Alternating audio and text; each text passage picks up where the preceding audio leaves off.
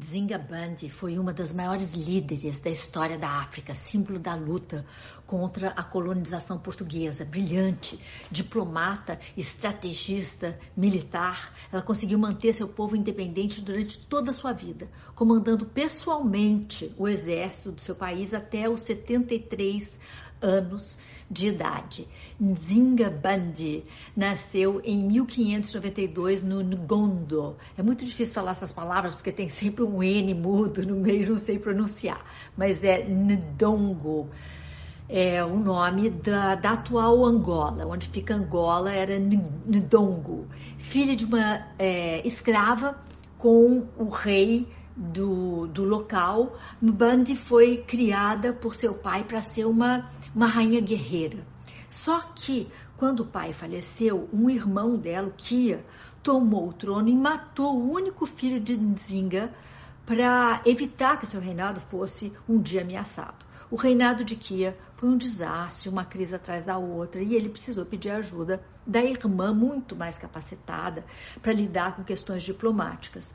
Pouco tempo depois, Kia foi assassinado e Nzinga Mbandi assumiu o trono. Recém-coroada, Mbandi precisou enfrentar seus opositores que acusavam de, de ser a assassina do próprio irmão e que, que também desmereciam a capacidade dela de governar, não só por ser mulher, mas também por ser filha de uma escrava. Em pouco tempo, porém, Zingabandi se provou a mais apta das governantes, conquistando o respeito dos colonizadores portugueses e estabelecendo a paz com os Jagas, que era o povo vizinho feroz que vivia em guerra contra Ndongo.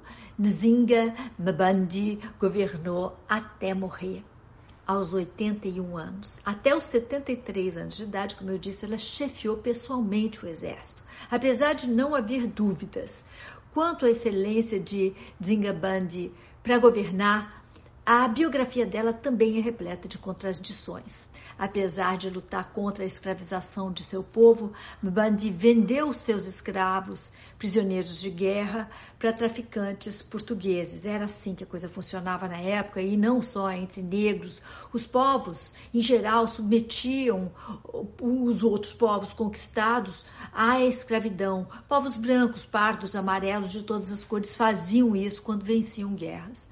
Mas voltando lá às contradições da nossa Zingabandi, é, ela defendia os costumes e tradições de Ndongo, mas em 1695 ela mesma se converteu ao cristianismo. Em 1663, aos 81 anos de idade, morre Nzinga Bandi. O seu poder era tanto que os portugueses só conseguiram a atual Angola depois da morte de sua maior rainha, a admirável Nzinga Bandi, até hoje considerada uma das maiores heroínas do país africano.